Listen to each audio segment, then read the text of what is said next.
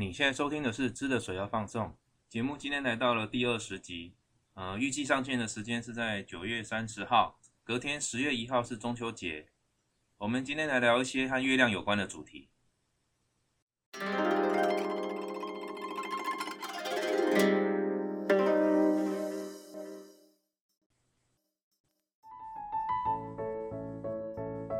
我们从小时候就会听过的嫦娥奔月的故事，那其实有好几个版本。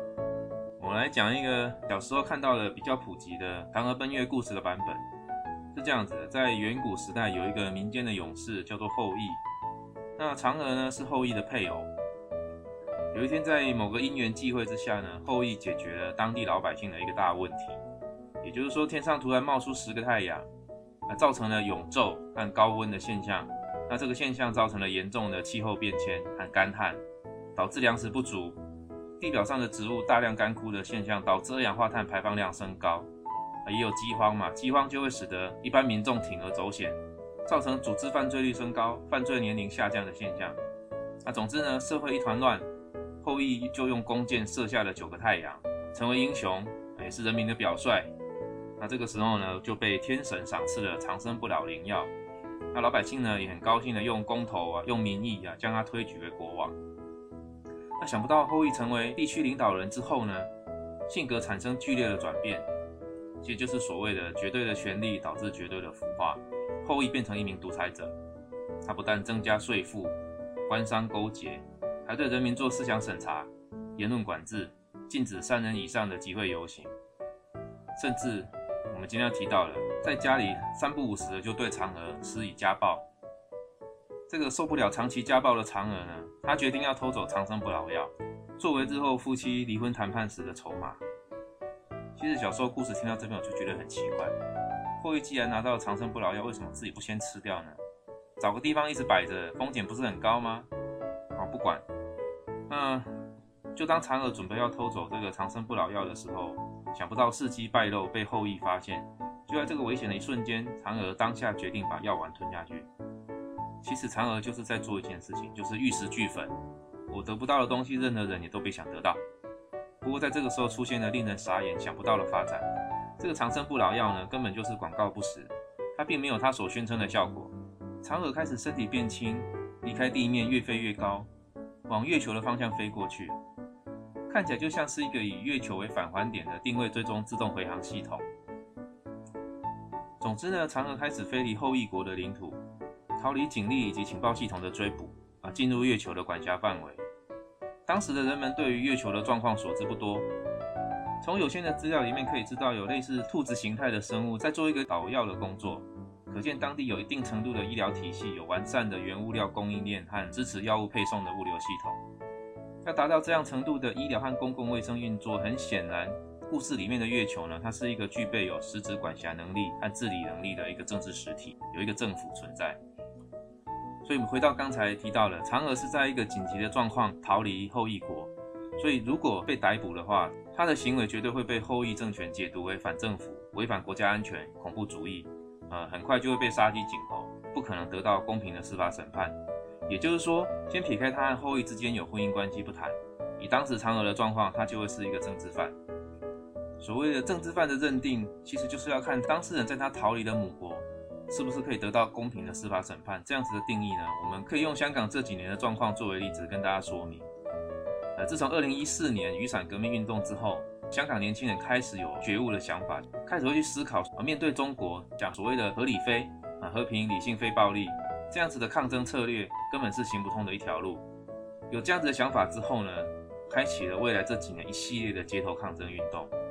而自从二零一六年鱼蛋革命失败之后，香港政府开始用暴动罪来起诉香港的年轻人。呃，这件事情其实也就是向全世界宣告，香港开始有政治犯。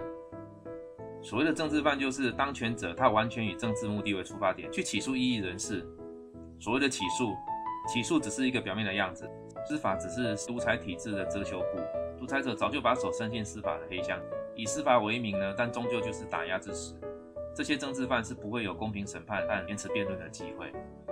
总的来说呢，香港的政治犯不是这两年反送中运动之后才会出现的，而是从二零一六年以暴动罪起诉街头抗争者的时候就开始了。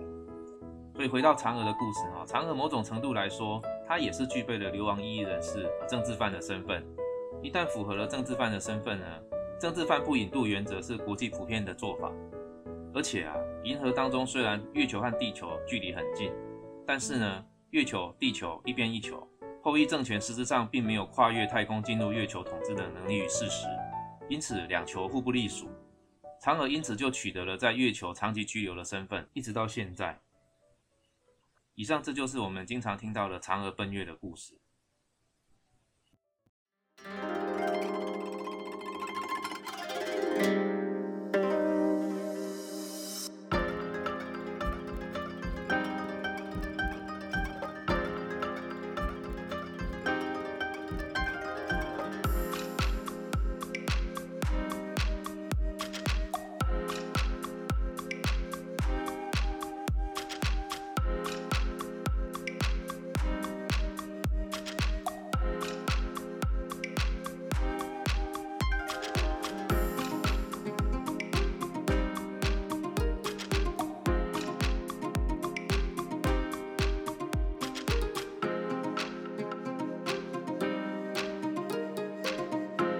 本人呢也有自己的月亮女神的故事，她出现在古典小说《竹取物语》里面，一个小时候降生在地球，啊，长大了又飘回月亮的一个的女主角，Kaguya Hime 辉夜姬。日本在两千零七年有一个月球人造卫星计划 Selene，S E L E N E，Technological and Engineering Explorer 的缩写。而日本一般习惯会将成功射上太空的卫星，另外再取一个正式名称。两千零七年，这个环绕月球的人造卫星呢，后来它的正式名称就叫做卡古亚辉夜啊，取自于《主曲物语》当中的这个辉夜姬。那卡古亚计划总共耗费了二点七亿美元。根据日本的宇宙航空研究开发机构人员表示啊，这个计划是继美国阿波罗计划之后规模最庞大的月球计划。这个卡古亚彗星，它的月球运行的方式是南北向的，所以它会通过月球的南北极上空一百公里的高度左右去做一个环绕。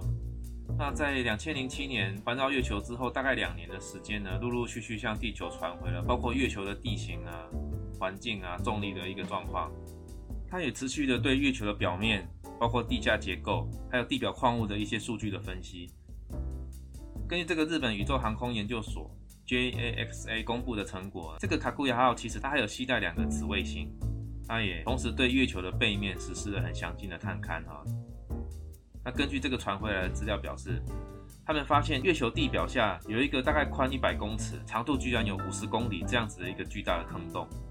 当然，初步研判这可能是过去的火山运动形成的，当然也不排除这过去曾经是有外星人以月球为基地呢，对地球做长期观察。各国科学家也把脑筋动到这个庞大的地下坑道上面，在这个地底下的空间不但很宽敞，而且就比较不会受到月球地表剧烈的日夜温差的影响，而且在地底下有缓冲，它还可以缓解来自外太空的辐射线啊、陨石撞击啊这些影响。基本上，它未来会是一个很适合作为人类的第一个月球基地。好，关于这个地下坑道，我们来看一段小文章作为今天的例句一，请看 show note 上面的文字。かぐやは2009年6月に月面に絶叫落下して活動を停止しましたが、かぐやによる調査結果の分析から2017年には新たに地球から流れて月まで届いている微妙な酸素の存在が確認されたり、巨大な縦穴に約50キロにも及ぶトンネルが続いているということも分かってきています。好，这边第一句是说，卡库亚卫星在两千零六年受到月球表面重力影响而坠落而停止了活动。根据卡库亚这两年的调查结果分析呢，那从二零一七年这边开始，二零一七年に新たな地球から流れて月まで届いている微妙な酸素の存在が確認されたり，他们发现了月球上有极少量的在地球上产生而流到月球的微量的氧气的存在，以及另外一个发现就是第三句巨大这边。 巨大な縦穴に約50キロにも及ぶトンネルが続いている。啊，就是说他们也发现了一个五十公里长的巨大的穴道。既然做到了观测月球，事实上美国也打算重返月球，那目标是在二零二四年。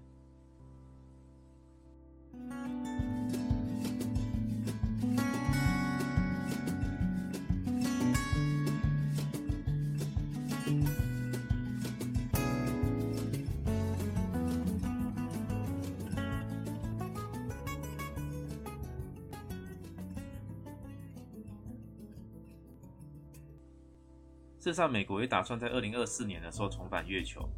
而且要建造一个在月球轨道上的太空站，预计名字叫做 Gateway，G A T E W A Y Gateway，将这个 Gateway 作为探索月球和火星的一个中继站，以及和月球表面基地一个联络的中心。美国政府拟定了一个 Artemis 协议 （Artemis Program），他要把这个开采月球资源啊、建立太空安全区的一个想法纳入其中，而且积极的邀请同盟国的加入。对日本来说，当然要把握这个国际合作的机会啦，因为包括日本政府还有日本人民，一直都希望有一天有日本的太空人踏上月球。就在三个月前，七月十号，日本文部科学大臣和美国太空总署署长举行视讯会议，签署一份联合声明。日本将会协助美国这个重返月球的登月计划 Artemis Program。那当然，里面条件包括以日本的太空人也能登陆月球为前提，签署协议作为后续持续协商的基础。这一份联合声明里面有提到，美国二零二四年登陆月球表面的时候，不会只是一段时间走走逛逛，像当年阿姆斯壮这样子，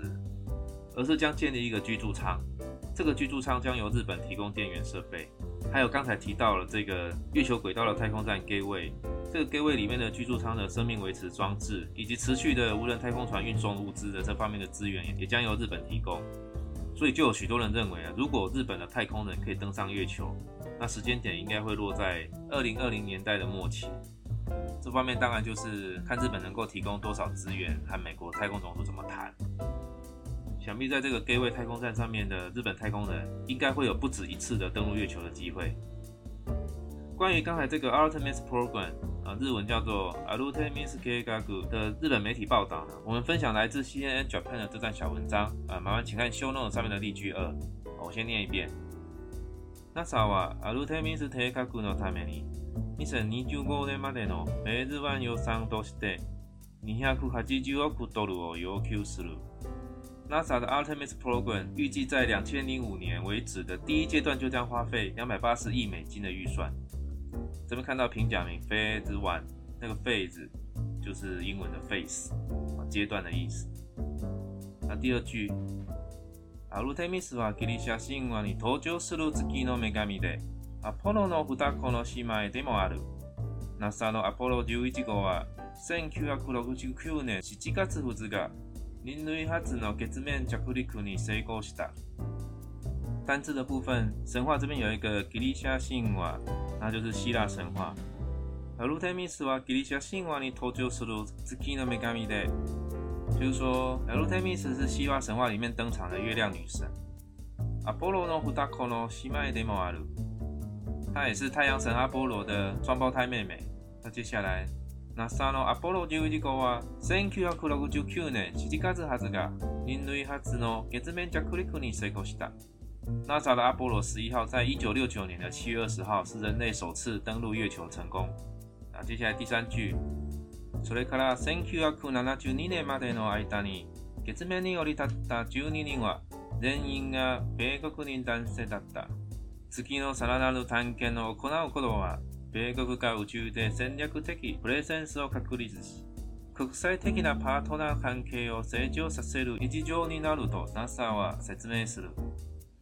那么就是说，从一九六九年到一九七二年这段期间，总共有十二个人登陆月球表面，全部都是美国籍的白人男性。那这边有一个单字 “sarananu”，就是进一步的意思。所以这边在探险的前面，“sarananu tanken” 就是进一步的探险。那这句话是说，次の sarananu tanken を行うことは、米国が宇宙で戦略的プレゼンスを確立し。 对月球实施进一步的探险，对美国来说是要确立整体的太空战略。那最后一个，进一步的发展国际伙伴关系。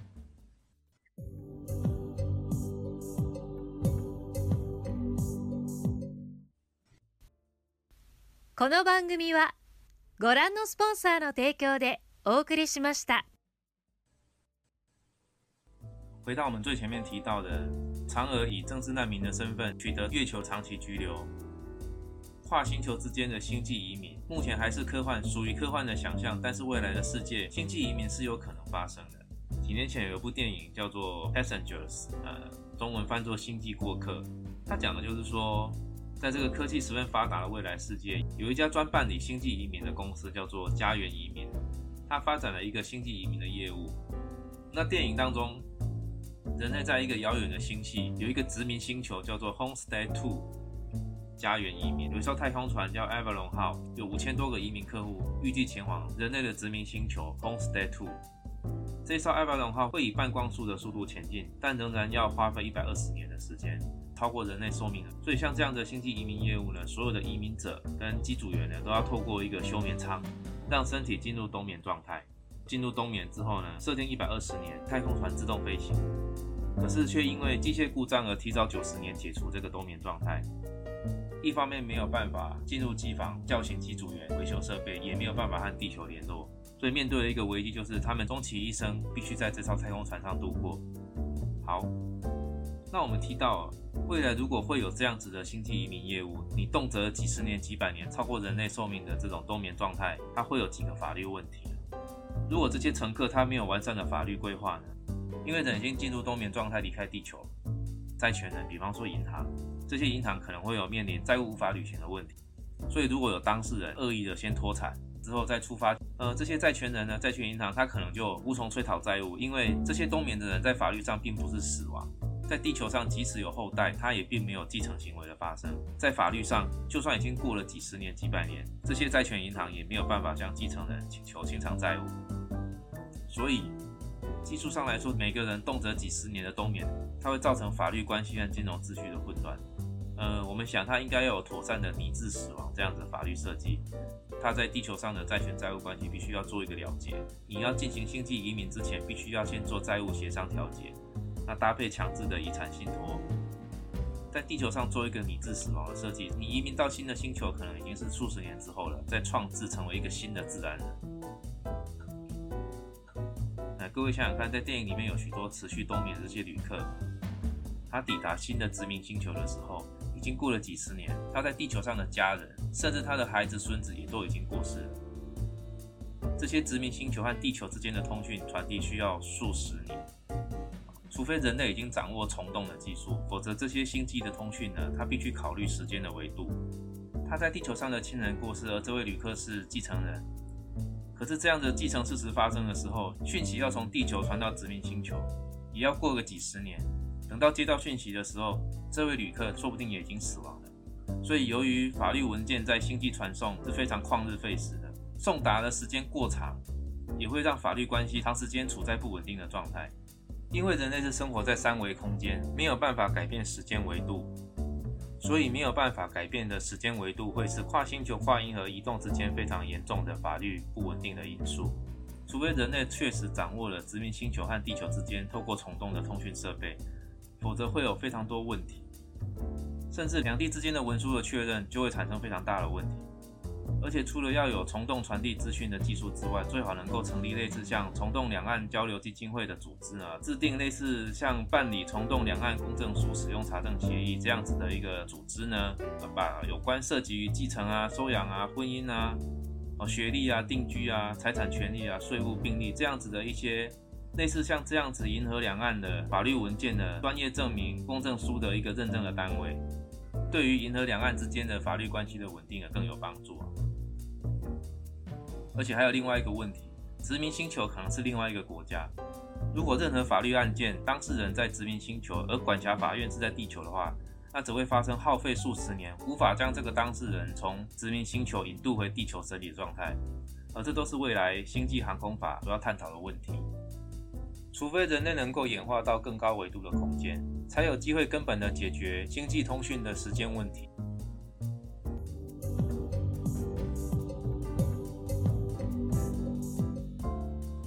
好的，今天节目是中秋节特辑，欢迎大家到本节目的 IG 账号留言，或者是在 iTunes 帮我五颗星按赞，谢谢大家。